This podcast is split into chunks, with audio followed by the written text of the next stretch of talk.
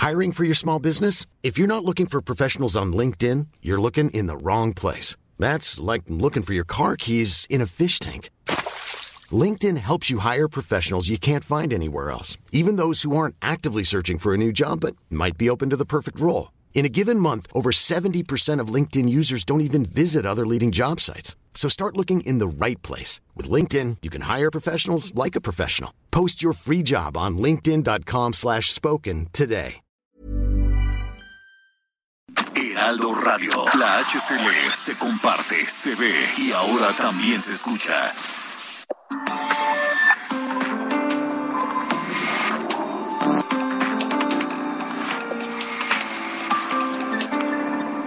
República H, con Alejandro Cacho.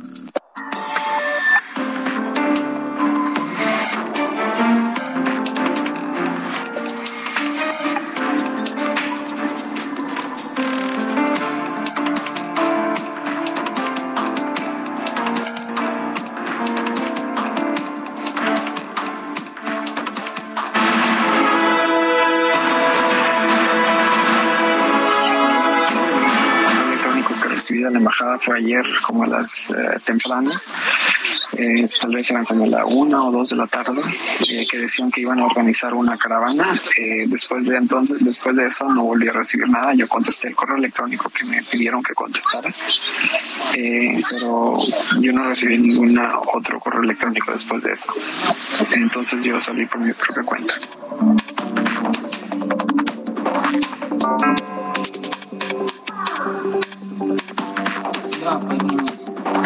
Escuchamos el testimonio de Alex Ricalday, un mexicano tamaulipeco que vive en Ucrania y que se encuentra en la frontera con Polonia en espera de salir de la zona de guerra, de la zona de guerra tras eh, el ataque y la invasión de Rusia.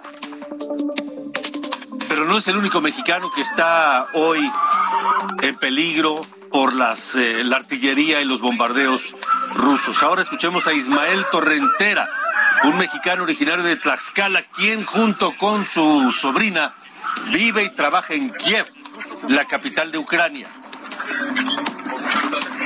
Desde el momento eh, la tensión es, es ardua, es delicada. En las últimas horas hemos tratado de descansar, comer, eh, pues decidimos quedarnos en nuestro departamento y de momento la única zona de resguardo es el sótano, aunque podríamos optar por la estación del metro que es la más cercana a nosotros, aproximadamente unos 200 metros, eh, pero pues únicamente tenemos que estar atentos a las indicaciones del gobierno, a lo que suceda a nuestro alrededor. Lamentablemente algunas vías de comunicación han sido sobresaturadas, la línea del, del tren, hay muchas, muchas personas que intentan salir, por lo cual es, es, un poquito delicado también moverse. Hemos escuchado comentarios de algunas agrupaciones de contactos mismos dentro de Ucrania que la salida por vía trenes es muy tardía. Gente que ha estado desde las primeras horas de la mañana, porque solamente tenemos permitido salir a las 7 de la mañana, a las 10 de la noche.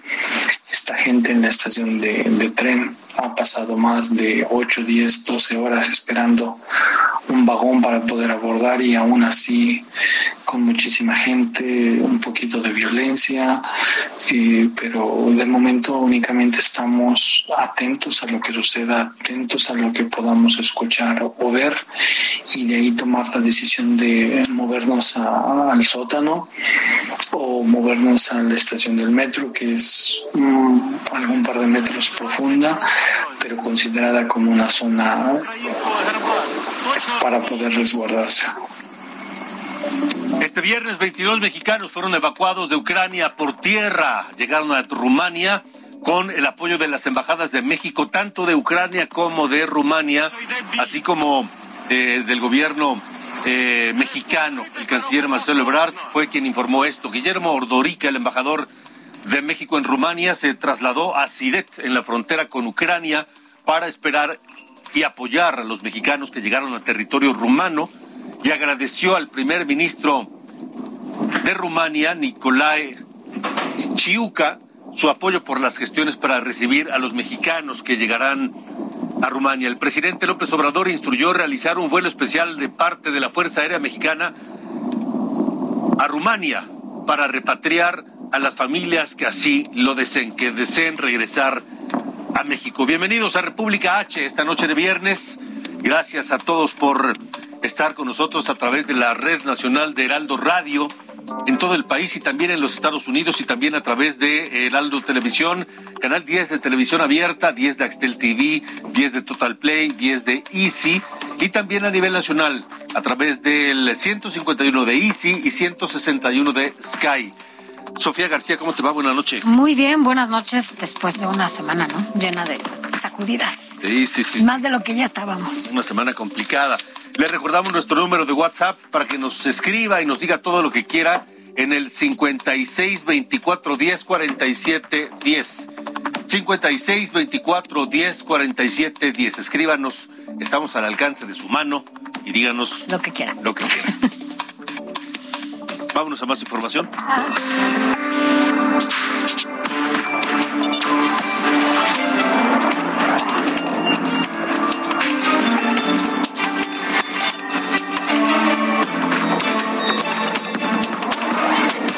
República H, con Alejandro Cacho. Bueno, pues una explosión en un edificio cercano a la Embajada de México en Ucrania impidió el acceso de la embajadora Olga García, así lo informó la Secretaría de Relaciones Exteriores. La representante mexicana pues se vio obligada a continuar sus labores desde la residencia oficial en Kiev. Así, con la embajadora, ¿no? Allá en Ucrania. Pero pues sigue, ¿no? Sigue sigue la guerra a menos de 24 horas que se ha iniciado.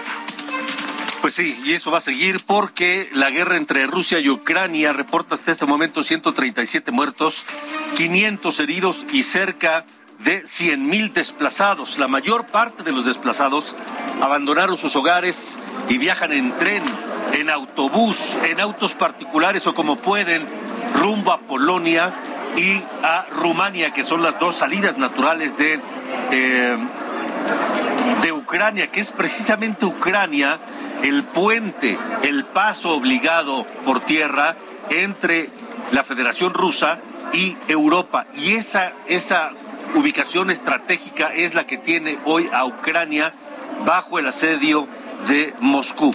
Los más de 150 mil soldados que han llegado a Ucrania se han apoderado de instalaciones militares, aeropuertos, carreteras y la planta nuclear de Chernóbil allá en Ucrania.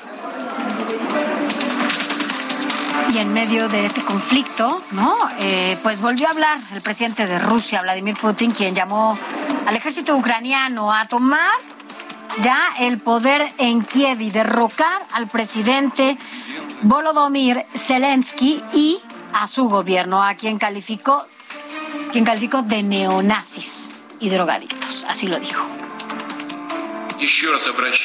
Una vez más hago un llamamiento a los militares de las Fuerzas Armadas de Ucrania. No dejen que los neonazis y los banderovsi utilicen a sus hijos, esposas y ancianos como escudos humanos. Tomen el poder con sus manos. Me parece que será más fácil negociar entre ustedes y yo que con esta banda de drogadictos y neonazis que se instalaron en Kiev y tomaron como rehén a todo el pueblo ucraniano.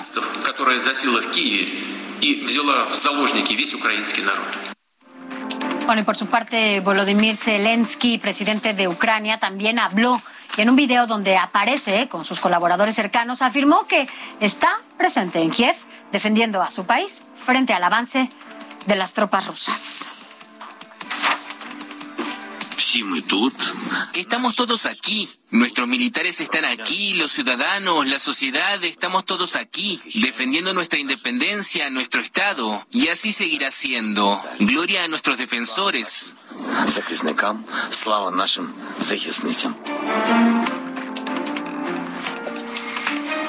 Y bueno, finalmente, bueno, pues mire, la guerra en Ucrania no solo afecta al mundo, esto es algo importante, no, so- no solo afecta en lo político, lo económico y en lo social. Y bueno, pues también quien ha visto afectado todo pues es el mundo del deporte, quien ha recibido grandes repercusiones. La final de la Champions ya no se jugará en San Petersburgo el 28 de mayo como estaba programado, ahora se jugará en París. La Fórmula 1 también canceló el Gran Premio de Rusia.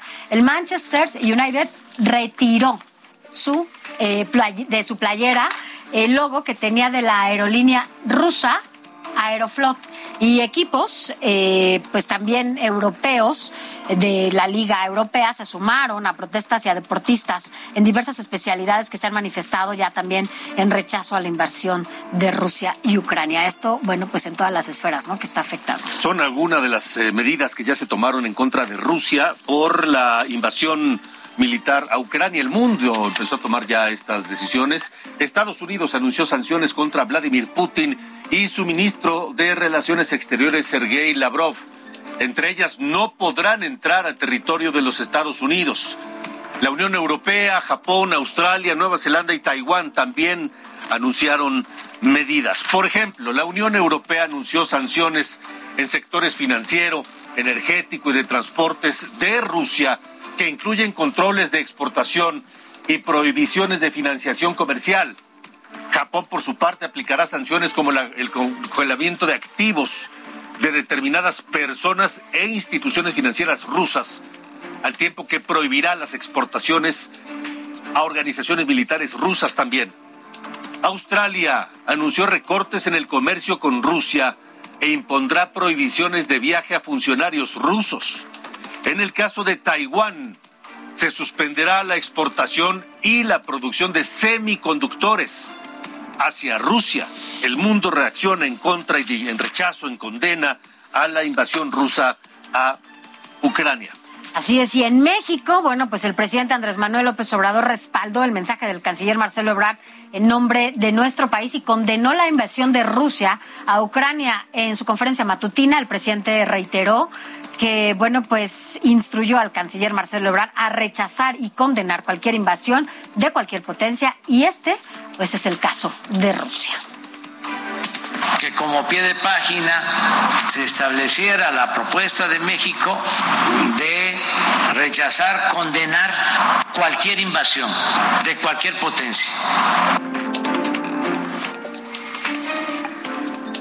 Le costó trabajo al presidente López Obrador, fue tibio, fue indeciso, fue dubitativo, no se atrevía a pronunciar la palabra condenar, hasta que finalmente tuvo que respaldar a su canciller y no solamente rechazar el uso de la fuerza, de la violencia, sino condenar el ataque ruso, aunque luego ya se desvió y habló que si las invasiones de México por parte de Estados Unidos y de Francia, etcétera, etcétera, pero bueno, finalmente es la posición de el presidente mexicano que estuvo hoy en Colima y que inicia una gira de trabajo este fin de semana que incluye Tepic, la capital Nayarita. Estuvo en Colima, es, bonito. Eh, estuvo en Colima y ahí mi compañero Paris Salazar del Heraldo Media Group estuvo pendiente. Te escuchamos con el reporte. Paris, ¿cómo te va? Buenas noches, Alejandro, Sofía, amigas, amigos de México. El secretario de la Defensa Nacional, Luis Crescencio Sandoval, informó que Colima es el estado con el mayor número de homicidios dolosos en el país y que este delito ya registra una baja en Colima. En la conferencia de prensa, el secretario Luis Crescencio Sandoval explicó que Colima ocupa el lugar número 19 a nivel nacional en homicidios dolosos y el primer lugar en este delito por cada 100.000 habitantes. Luis Crescencio Sandoval señaló que, Colima, a Colima ya llegó la Fuerza de Tarea Conjunta México 950 elementos de fuerzas federales para apoyar las tareas de seguridad, con elementos del Ejército y la Guardia Nacional para operar en el Estado, así como una célula de inteligencia para combatir a la delincuencia organizada. Vamos a escuchar al secretario Luis Crescencio Sandoval cada 100.000 habitantes el Estado tiene en robo a casa habitación, en homicidios dolosos y en, eh, los delitos de alto impacto el primer lugar. En la conferencia, el presidente Andrés Manuel López Obrador respaldó a la gobernadora de Colima, India Vizcaíno, que aseguró que no está sola, que cuenta con el gobierno federal. Expresó su apoyo al pueblo de Colima dijo que cuenta con este apoyo también del gobierno federal. López Obrador dijo que se va a apoyar al gobierno estatal para garantizar la seguridad. Y es que recordar que noviembre pasado, a unos días de que asumió la gubernatura India Vizcaíno, el presidente López Obrador lanzó el plan de apoyo para Colima, con el despliegue de las secretarías de Estado y los programas de bienestar para la ampliación de los programas sociales y el reforzamiento de la seguridad. Y a tres meses de este lanzamiento, nuevamente el presidente regresa a Colima a lanzar un nuevo plan de seguridad. Sofía Alejandro, esta información. Gracias, Paris. Gracias. Buena noche. Y, y en su gira por Colima también López Obrador eh, anunció que las secretarías de Marina y de la Defensa Nacional, ojo, la Secretaría de Marina y de la Defensa Nacional estarán a cargo del control y la vigilancia de aduanas en aeropuertos y en puertos marítimos del país.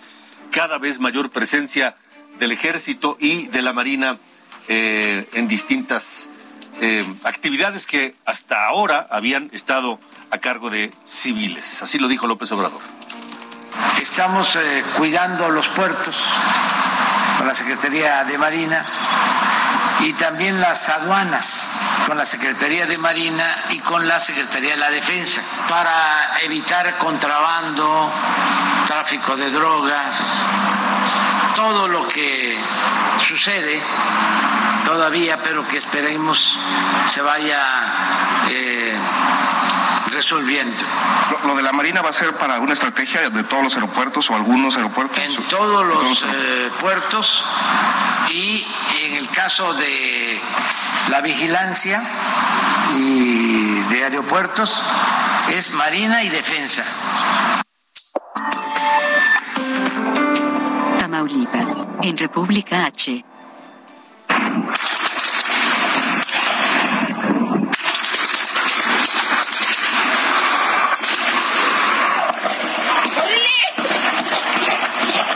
Esta metralla que escucha usted no es Ucrania, no es Kiev, no es la frontera con Rusia, no son las ciudades tomadas por parte del ejército ruso, es México, es la frontera norte, particularmente en Tamaulipas, es Reynosa, que sufrió el embate del crimen organizado, Reynosa, Miguel Alemán, Camargo y Díaz Ordaz.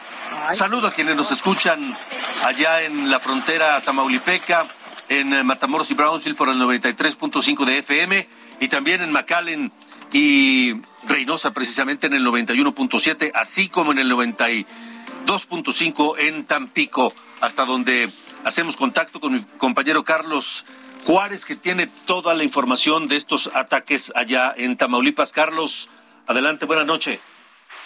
Hola, ¿qué tal? Alejandro, Sofía, muy buenas noches, qué gusto saludarlos desde Tamaulipas. Así es, eso que ustedes vieron, bueno, ocurrió durante la noche del día de ayer y madrugada de hoy en diferentes puntos de la ciudad de Reynosa.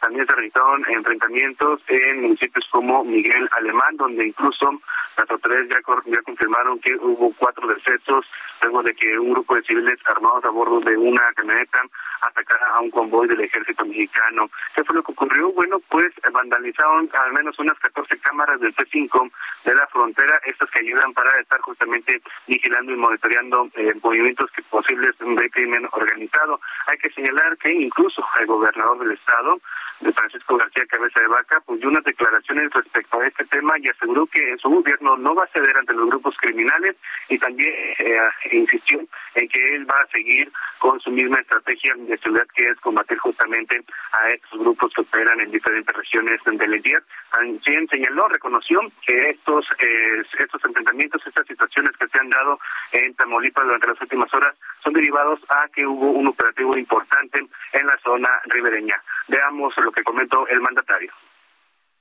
No vamos a ceder un solo espacio a los grupos criminales. Vamos a actuar con firmeza y con determinación. En otras partes del país actúan de otra manera, no aquí en Tamaulipas. Vamos a cuidar la seguridad de las familias de nuestro Estado. Vamos, a, vamos actuando ya con Eso fue una respuesta de un operativo que se hizo. Pues por supuesto que tendremos una reunión el lunes, el lunes uh, del grupo de coordinación allá en Reynosa.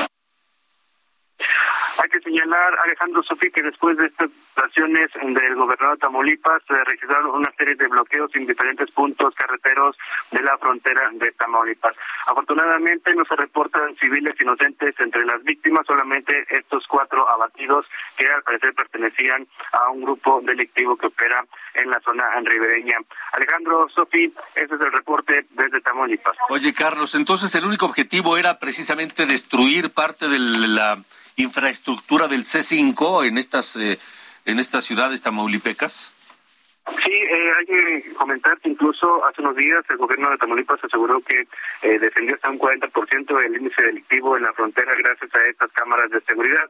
Se dio un operativo que hasta el momento todavía no tenemos muchos detalles sobre este y después viene el vandalismo en contra de estas cámaras y también los enfrentamientos entre civiles armados. Las autoridades aseguraron que no se toparon con ningún convoy de estos hombres armados a pesar de que incluso hubo algunas detonaciones de armas de fuego en avenidas principales de Reynosa. Reynosa fue la ciudad donde más acontecimientos de este tipo se registraron. Todavía hasta hace unas horas estaban levantando bloqueos los elementos de la Secretaría de Seguridad Pública. Incluso durante la tarde, hace unos instantes, también se registró un ataque a balazos al penal de Ciudad Victoria, pero en este caso, bueno, a parecer es ajeno a todo esto que ha ocurrido en la frontera. Fue más por nada por un traslado de reos. Esto fue lo que comentaron las autoridades. De acuerdo, muy bien.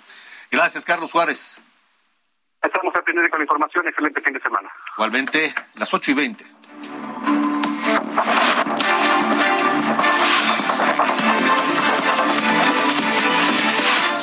Entre Curules, con Sofía García. Bueno, pues eh, todo apunta, entre curules, ¿verdad?, allá en el Congreso, que el Parlamento abierto para la reforma eléctrica solo fue una más de las simulaciones del gobierno de la 4T como parte de su estrategia. Esto quiero ponerlo entre comillas, su estrategia política basada en la participación ciudadana. Y es que, bueno, pues ya casi concluyen estas 28 mesas de trabajo que se dieron en el Parlamento, donde participaron empresarios, especialistas de energía y electricidad y también del medio ambiente. Pero por su parte, la Junta de Coordinación Política, donde se agrupan todos los líderes eh, parlamentarios, bueno, pues harán una relatoría del Parlamento y enviarán las, a las Comisiones Unidas de Energía y Puntos Constitucionales, así como la del Medio Ambiente, para que inicien ya los trabajos y definan un proyecto final aunque cabe decir que, por ejemplo, los morenos, eh, bueno, y su líder, Ignacio Mier, ya adelantó que lo más probable es que no haya ninguna modificación a la iniciativa que envió el presidente de la República, Andrés Manuel López Obrador, y el morenista también adelantó que esperan que la votación de este dictamen de la reforma eléctrica en comisiones por lo menos se dé en la segunda quincena de marzo, es decir, ya en 15, en 15 días más o menos antes de que suba al Pleno para que se pueda discutir en este primer semestre del año. Es decir, durante este periodo ordinario de sesiones. Así que, bueno, esto es lo que dicen los morenistas, pero el PRI, el PRI encabezado por Rubén Moreira, pues también que preside esta coordinación de eh, la Junta de Coordinación Política, dice que esta reforma eléctrica no se va a discutir hasta que haya condiciones políticas. Moreira lo que ha dicho también es que pues no debatirá esta reforma hasta fin de año. Y es que pues algunas algunas fuentes Alejandro dicen que todo depende de lo que pase en Hidalgo, será la votación que dé el PRI en esta reforma eléctrica. Así que, bueno, pues hay que hay que estar muy al pendiente. Así que bueno, pues será, será después de las elecciones cuando supuestamente el PRI defina cuál es su votación. Y finalmente el PAN, que encabeza Jorge Romero allá en la Cámara de Diputados, lo que ha dicho es que si la iniciativa llega al Pleno tal y cual se envió desde Palacio Nacional, bueno, pues no votarán a favor, será en contra. Así que por lo menos ellos ya están definidos en el voto, el PRI va a definir después de las elecciones, MC también votará en contra y el PRD. Y los aliados van a votar, ¿no? Como Morena vote. O sea, tú quieres tu reforma eléctrica, yo quiero Hidalgo. ¿Es la postura del PRI? Algo así. Ya, me das Hidalgo y yo voto, a, favor. de tu Entre esas y otras. Y con eso salgo. Exactamente, es lo que no quieren perder, ¿no? Por lo menos en esta elección. Entonces, bueno, pues hay que ver si es así, cómo se lleva esta votación, porque también hay que recordar que esta reforma, al ser constitucional, pues requiere de tres terceras partes de los votos en la Cámara de Diputados. Es decir, que de los 500 diputados, por lo menos 333 diputados tienen que votarla a favor y Morena, con sus aliados, apenas logran 277 votos. Y si se suma al PRI, que es importante para Morena en este momento, lograrían los 348 votos que se requieren. Así que el PRI y solo el PRI va a definir esta reforma constitucional. MC, PRD y PAN van a votar en contra. Este lunes es la clausura, así que bueno, pues ahí estarán todos los coordinadores parlamentarios y definirán qué pasa con esta reforma y cuándo se va a discutir. Pero es viernes, es viernes, Alejandro. Y tú sabes que los viernes, uno tiene que pensar qué, qué, quiere hacer. ¿A ti te gusta el vino? Sí, sí, sí. Más o menos. Sí Bueno, a mí me gusta mucho porque el tinto mucho. Entonces, te puedo dar unas opciones para que te escapes. ¿Te escaparías el fin de semana? Te puedes ir o a Tequisquiapan o te puedes ir a Peña de Bernal. Hay unos viñedos deliciosos ahí que puedes estar a gusto, que puedes, también hay unas ferias ahí del queso y del vino. Rico, suena rico. ¿Haces cuántas horas? Unas dos horas, dos horas y media. Entonces, cuando mucho. Así que bueno, entre tanta información creo que vale la pena relajarse. Muy bien. Mientras vamos a una pausa, eh, ayer le decíamos de la inflación que subió, va a subir más. ¿Por qué? Porque van a subir las gasolinas. Ahorita le doy los detalles. Pausa. Continuamos. República H con Alejandro Cacho. Heraldo Radio. La HCL se comparte, se ve y ahora también se escucha.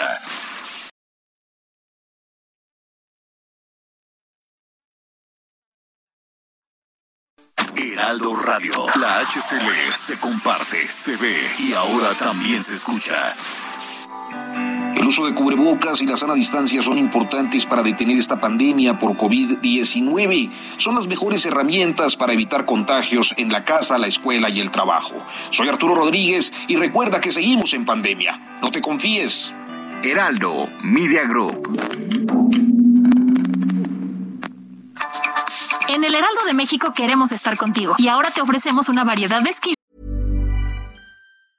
Hey, I'm Ryan Reynolds. Recently, I asked Mint Mobile's legal team if big wireless companies are allowed to raise prices due to inflation. They said yes. And then when I asked if raising prices technically violates those onerous two-year contracts, they said, "What the f*** are you talking about? You insane Hollywood ass." So to recap, we're cutting the price of Mint Unlimited from $30 a month to just $15 a month. Give it a try at mintmobile.com slash switch. $45 up front for three months plus taxes and fees. Promoting for new customers for limited time. Unlimited more than 40 gigabytes per month. Slows. Full terms at mintmobile.com. Es que puedes escuchar desde tu Amazon Alexa. Adela Micha y la imagen del día. Últimas noticias Heraldo de México. Sergio Sarmiento. Lo único que tienes que hacer es Paso 1. Crea una cuenta en Amazon y selecciona México. Paso 2. Descarga la app de Amazon Alexa desde tu tienda de aplicaciones. Paso 3. Inicia sesión en la app, abre la opción de skills y juegos. Paso 4. Busca el Heraldo de México y ahí podrás encontrar todos nuestros skills. Activa los que tú quieras. Listo, ya estamos contigo a través de Alexa. Heraldo Radio 98.5 FM, una estación de Heraldo Media Group, transmitiendo desde Avenida Insurgente Sur 1271, Torre Carrachi, con 100.000 watts de potencia radiada.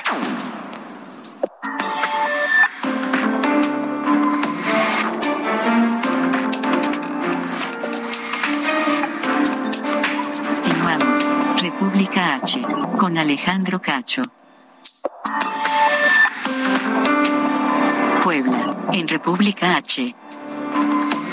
Gracias por estar con nosotros en República H la noche de este viernes. Ojalá inicie un gran fin de semana. Eh, en un momento más le voy a comentar lo que le dije antes de la pausa, por qué van a subir las gasolinas. Porque el gobierno decidió reducir el estímulo que daba para el consumo de gasolinas. O sea,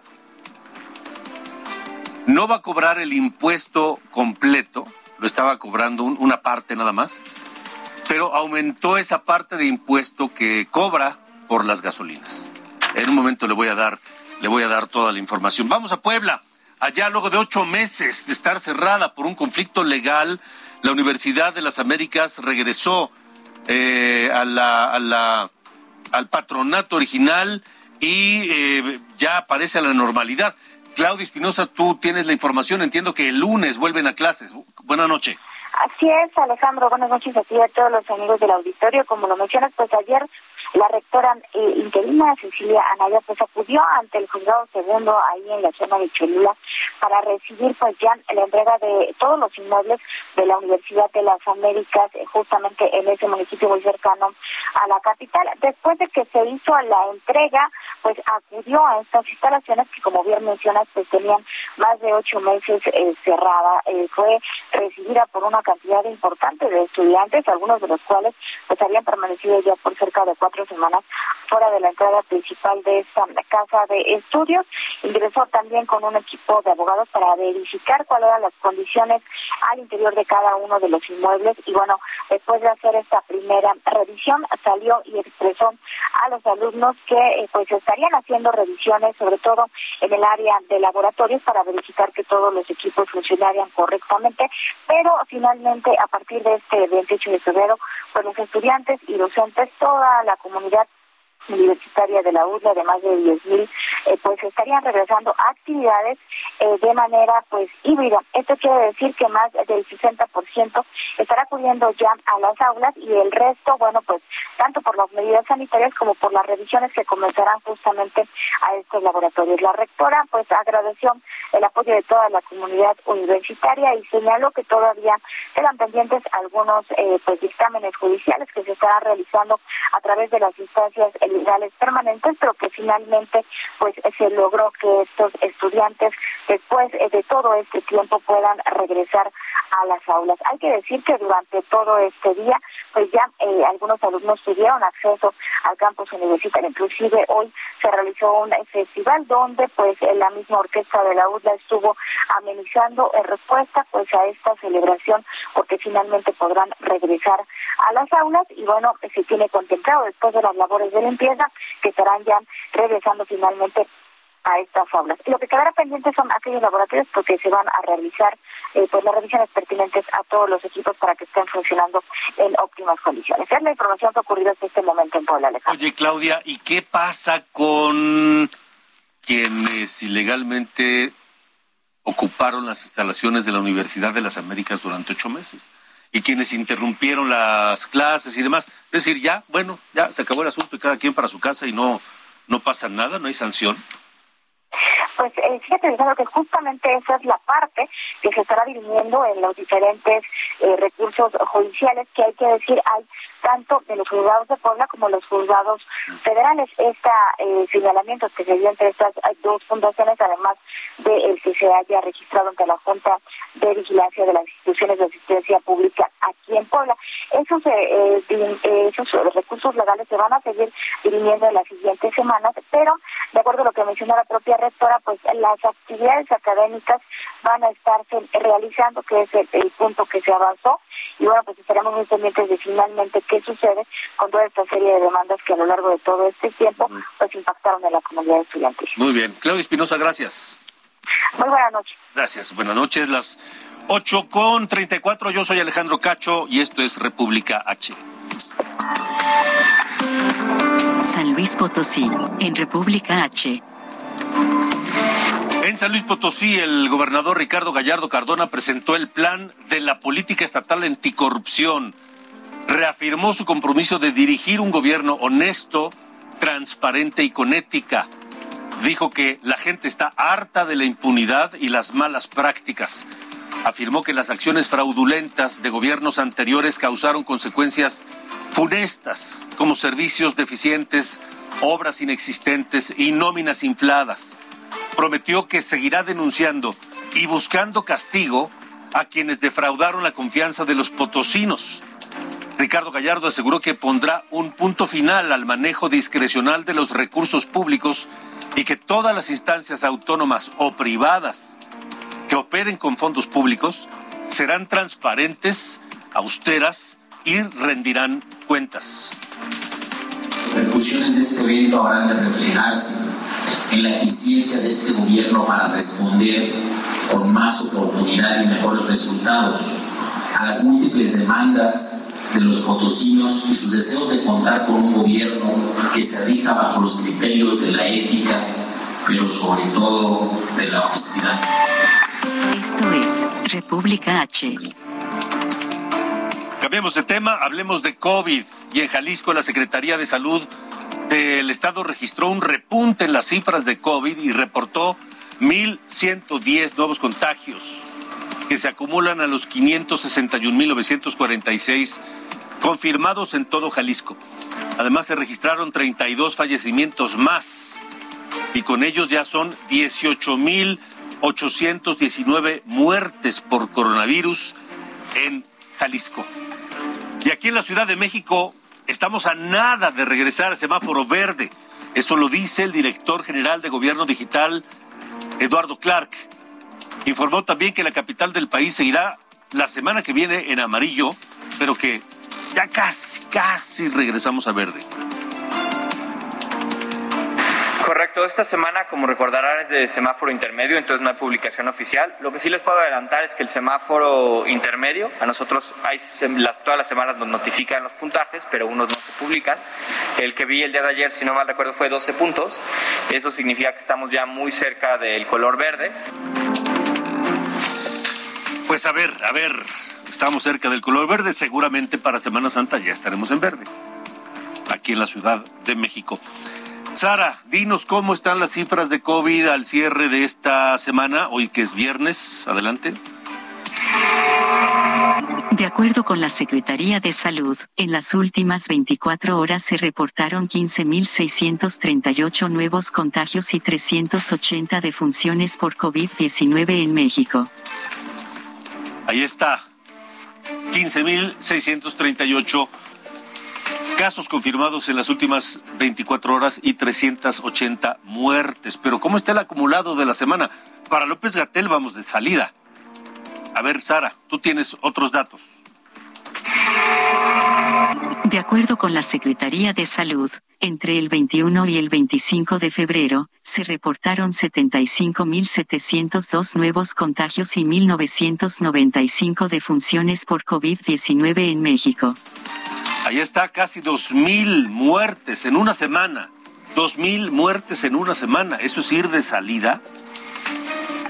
Y 75.702 casos confirmados en una semana. ¿Eso es ir de salida? ¿Usted le cree a López Gatel? Francamente yo no. 8 con 38.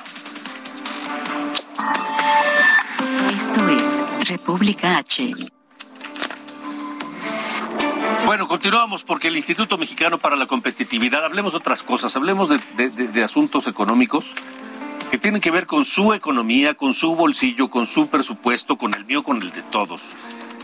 Ya le comentaba hace un momento y le voy a dar en detalle lo de las gasolinas en un instante más. Ayer le comentaba que la inflación reportada en la primera quincena del mes de febrero es de 7.22%, 7%, arriba de 7% la inflación muy alta, muy alta la inflación. Está al doble de lo que eh, algunas expectativas, las expectativas optimistas del gobierno habían pronosticado, ahora está el doble.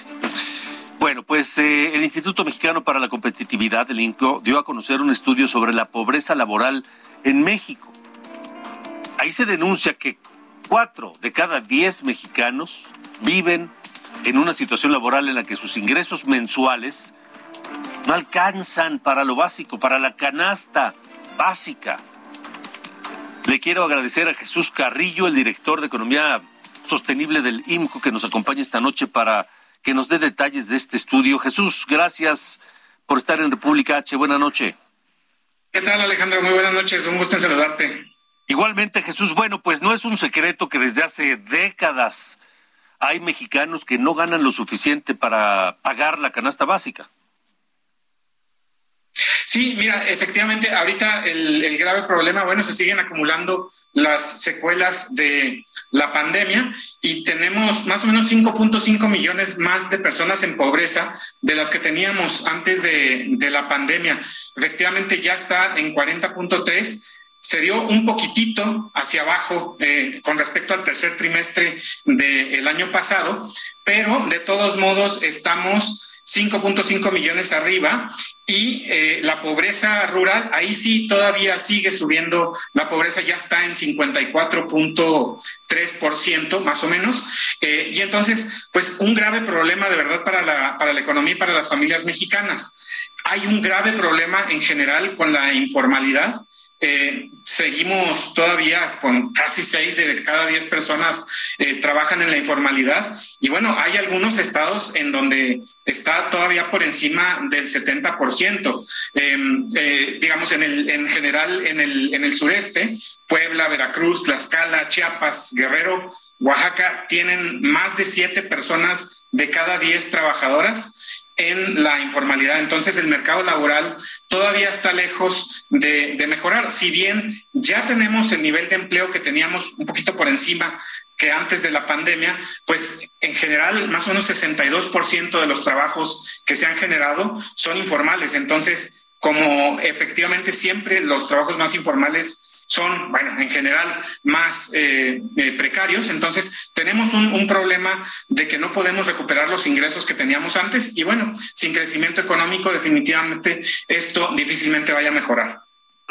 o sea, tenemos más o menos el mismo nivel de, de empleos que antes de la pandemia, pero un mayor nivel de empleos informales que pues no tienen prestaciones eh, y muchas otras cosas. Sí, Así es, este, hay 2.8% más que en el primer trimestre de 2021. Hay algunos estados en los que todavía no se recuperan, pero efectivamente 6 de cada 10 de los empleos que se han generado han sido en la informalidad. Y como la población mayor de 15 años pues está creciendo, también esto afecta a los ingresos. Hay sectores, de hecho, eh, por ejemplo, los servicios em, de, hay, servicios diversos y también los servicios de alojamiento que tienen informalidades por encima del 80%. Entonces, en estos sectores de verdad es muy complicado eh, que haya una recuperación, eh, digamos, suficiente. Además, Alejandro, un dato muy importante, el, desempleo en general en México no es una buena medida para calificar cómo está el mercado de trabajo. En México más o menos ha estado constante, en realidad el desempleo siguió rondando el 4% y ese es el nivel más o menos en el que se ubique ahorita. Sin embargo, cuando nosotros contamos también eh, la cantidad de personas que están subocupadas, es decir, que requieren de más horas para poder tener ingresos suficientes para, para ellas y sus familias, estas personas son 11. perdón, 9.1%. Y las personas que ni siquiera están buscando trabajo, pero tomarían uno si se les llegara a presentar la oportunidad, son 11.3%. Entonces, este nivel ya total, lo que le llamamos la insuficiencia laboral, la brecha laboral, y hay otras maneras de, llamarle, está en 23.6%. Entonces, esto es de alguna manera un desempleo, un desempleo disfrazado digamos, estamos hablando de un mercado laboral completamente insuficiente. Estos son más o menos cinco puntos más de lo que teníamos antes de la pandemia. Entonces, en un contexto en el que no hay inversión, mientras esta insuficiencia laboral siga tan amplia, difícilmente vamos a poder ver que eh, durante el año tengamos una recuperación. Y ya mencionabas hace un momento, sigue habiendo problemas para la recuperación en algunos sectores, en particular en el de servicios, y esto, pues el mercado laboral es el que principalmente lo sufre porque el, sector de servicios es de mucho contacto humano de manera general. A ver, Jesús, estamos platicando con Jesús Carrillo, el director de Economía Sustentable del Instituto Mexicano para la Competitividad. Estos datos que dabas del empleo y de quien tiene, etcétera, que nos decías 23% de un empleo, desempleo, perdón, disfrazado. Dicho de otra forma, corrígeme si estoy mal, ¿eh? Dicho de otra forma es que casi uno de cada cuatro mexicanos en edad de trabajar no está trabajando. Así es. Digamos, hay, hay que ser muy claros con que de esto una buena cantidad eh, que es el 9.1%, está subocupada. Sí está trabajando, pero requiere de más horas. Es decir, no tiene un empleo de calidad. Eh, y las que están disponibles son personas que no están buscando trabajo por diferentes razones. Se cansaron, simplemente las regiones donde viven todavía no se reactivan, etcétera. Entonces, más que decir que no tienen trabajo, tendremos que decir que es insuficiente el empleo para una de cada cuatro eh, personas. Eh, es decir, no tienen las oportunidades necesarias para poder desempeñar sus actividades y entonces eh, obtener ingresos suficientes para ellas y sus familias.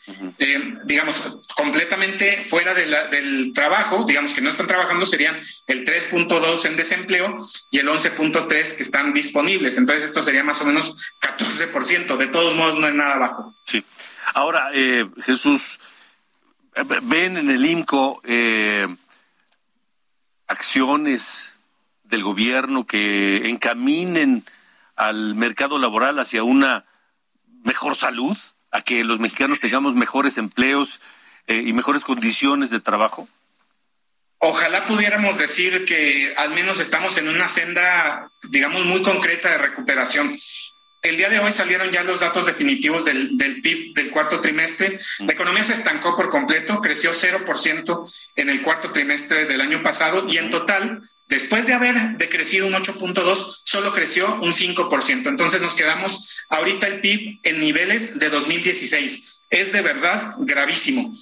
¿Y cuál es el principal problema? Hay una falta de inversión. La inversión está a niveles de 2011. Estamos muy mal en ese terreno y particularmente el sector público que debería estar invirtiendo en lugares donde fueran, eh, digamos, donde se pudiera detonar la actividad económica, ha concentrado cada vez más la inversión en el sector de hidrocarburos. Si tú quitas la inversión del gobierno federal el año pasado en Pemex, el resto de la inversión decreció un 12.2%. Entonces estamos hablando de que el gobierno, por estar centralizando tanto la actividad de inversión en el sector de hidrocarburos, se descuida toda la demás que sería la inversión que va a generar que la inversión privada también se despliegue que es la inversión que finalmente genera más empleos. Entonces, vemos eh, con mucha tristeza que todavía estamos por debajo del 3% en la inversión pública y bastante por debajo del 20% en la inversión total. Entonces, definitivamente el, crecimiento del PIB va a ser muy moderado este año. Todos los, eh, eh, todas las estimaciones están cada vez más reducidas. La OCDE acaba de publicar un estudio en el que eh, estima que creceríamos un 2.3%. Entonces vemos muy complicado que eh, podamos tener ya no solo más empleos, porque empleo, digamos, hay más ya que antes de la pandemia. El problema es que no es de calidad. Para que sea de calidad tiene que haber inversión. Y, y parte de lo que dices, parte del problema es que el gobierno no está invirtiendo en infraestructura, porque sabemos que la, la industria de la construcción es la que más empleos genera, mayor eh, velocidad de recuperación provoca y el gobierno no está eh, eh, invirtiendo en infraestructura a pesar del tren Maya, a pesar de dos bocas, a pesar del aeropuerto. Es decir, son obras muy focalizadas que están costando mucho dinero, principalmente el aeropuerto, pero que no tienen una derrama mayor ni son en todo en distintas regiones del país. Así es, Alejandro. El problema es principalmente ese, que está centralizado en grandes proyectos que, digamos, podrán ser muy importantes para una sola persona, pero para el resto de la economía no se traslada a más beneficios. Si tuviéramos más inversión en ductos de gas para poder tener mejor suministro hacia las diferentes eh, regiones del país, si tuviéramos las líneas de transmisión que se han seguido cancelando o se siguen posponiendo para desatorar, para aliviar la red de transmisión eléctrica, si tuviéramos más inversión en carreteras, más inversión en hospitales, el gasto en educación y, en general el, eh, el sector educativo decreció durante el año pasado. Entonces, todo esto lo vemos eh, que no hay un despliegue de, de, posibilitamientos para la inversión privada y para que la actividad crezca de una manera más dinámica. Estas obras van a tardar mucho, no van a tener una rentabilidad adecuada, no hay ningún estudio serio que nos diga que van a ser verdaderamente rentables y entonces lo que tenemos es un gasto muy ineficiente y demasiado focalizado en una industria que además esperamos que vaya saliendo en los próximos años. Ahorita el petróleo está con un precio bastante elevado, sin embargo, esto ya no necesariamente va a representar un beneficio para nosotros a nivel fiscal, porque por un lado, Pemex podrá aportar más a la hacienda pública, sin embargo, por el lado de las gasolinas, pues ya está completo, ya no estamos pagando el IEPS. Entonces, incrementar todavía más ese subsidio requeriría una reforma y por lo pronto podría entonces incrementarse el precio de la gasolina. Entonces, verdaderamente vemos que el gasto todavía está muy lejos de ser eficiente. De acuerdo, Jesús. Bueno, pues estaremos muy atentos de lo que ocurre y lo estaremos comentando con ustedes. Muchas gracias. Alejandro, muchísimas gracias a ti. Un gusto saludarte y buenas noches. Gracias, Jesús Carrillo director de Economía Sustentable del IMCO. Esto es República H, yo soy Alejandro Cacho, 8 con 51 y vamos a un resumen. La diputada local Alma Alcaraz acusó al gobierno de Guanajuato de manejar sin transparencia 2.589 millones de pesos, depositados en 24 fideicomisos. Además, presentó una iniciativa para regular esta práctica. La Comisión de Derechos Humanos de Yucatán exhibió las irregularidades y las malas condiciones de los 106 centros carcelarios temporales municipales en el estado. Los gobiernos de Michoacán y Estado de México firmaron un convenio para combatir la inseguridad. Además, implementarán acciones para la preservación de la mariposa monarca. El incendio de una vivienda en Tijuana, Baja California, dejó como saldo ocho muertos, entre ellos tres niños. Según los primeros reportes, el fuego pudo haber sido provocado por una fuga de gas. La Fiscalía de Guerrero detuvo a Mariela N., exregidora del PRD, señalada como responsable del delito de secuestro agravado. Además, es acusada de ser cercana a un grupo delictivo que opera en Acapulco. El Estado de Querétaro reforzó su relación con el gobierno de España mediante un encuentro en el que participaron funcionarios estatales y representantes de la comunidad ibérica.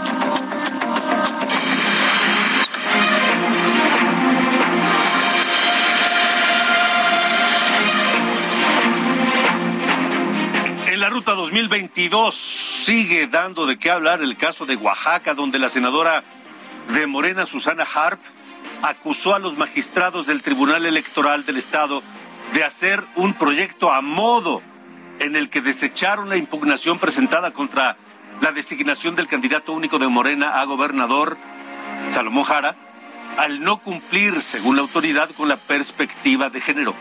Susana Harp lamentó la decisión del tribunal y aseguró que habría sido histórico para la lucha de las mujeres. Y el Instituto Nacional Electoral multará a Morena por más de 300 millones de pesos por irregularidades en sus manejos financieros, tanto en la dirigencia nacional de Morena como en los 32 dirigencias locales, estatales, durante el gasto ordinario de 2020. El INE detectó transferencias ilegales, entre las que destacan que la dirigencia del Estado de México transfirió ilegalmente 193 millones de pesos a Morena, el Nacional Partido, el Comité Ejecutivo Nacional, y, a la ciudad, y la Ciudad de México lo hizo por 169 millones de pesos. Y con eso nos vamos. Gracias por habernos acompañado esta noche aquí en República H. Yo soy Alejandro Cacho. Le agradezco enormemente su atención y le pido, le invito a que nos acompañe el próximo lunes a las 8 de la noche en Ruta 2022. Ruta 2022 con el pulso de las seis elecciones que habrá para gobernador en este, en este mismo año. Gracias, buen fin de semana y hasta la próxima.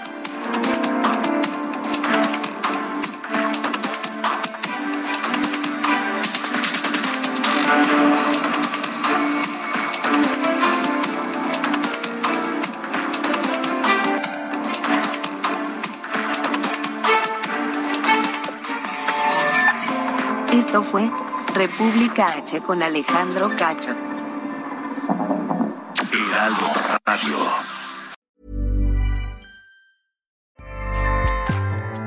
ACAST powers the world's best podcasts. Here's a show that we recommend. The Real Housewives is a guilty pleasure for most, but if you're looking to not feel guilty about that pleasure, tune in to Everything Iconic with me, Danny Pellegrino, where I break down all the messy moments and behind the scenes antics of Bravo's popular franchise. And on Everything Iconic, I also interview celebrity guests like Kelly Ripa, Kiki Palmer, Drew Barrymore, Cameron Diaz, and more about their guilty pleasures, their past work, and so much more. So if you're pop culture obsessed and find yourself watching way too much reality TV like me, tune in to Everything Iconic with Danny Pellegrino wherever you listen to podcasts.